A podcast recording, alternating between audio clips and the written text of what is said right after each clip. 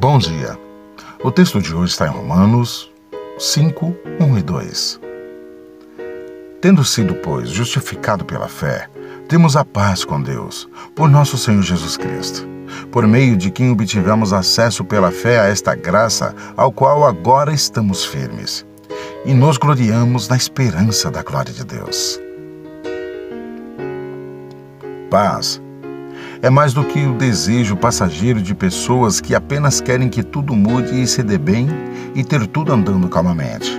A paz que o apóstolo Paulo está descrevendo aqui, paz com Deus, é muito mais profundo do que um simples desejo de tranquilidade e falta de conflito. Jesus, através da sua obediência sacrificial, fez paz com Deus real para nós. Sim, Deus a providenciou pela graça. Sim, Deus é o único que pode assegurá-la por causa da graça.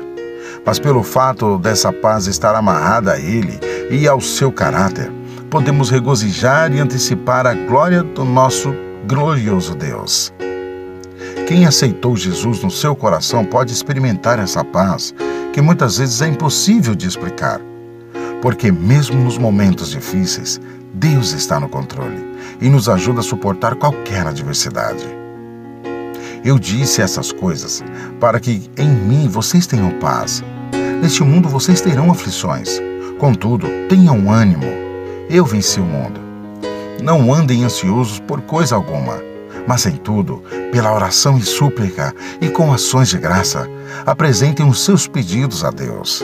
E a paz de Deus, que excede a todo entendimento, guardará o coração e a mente de vocês em Cristo Jesus. Deus te abençoe.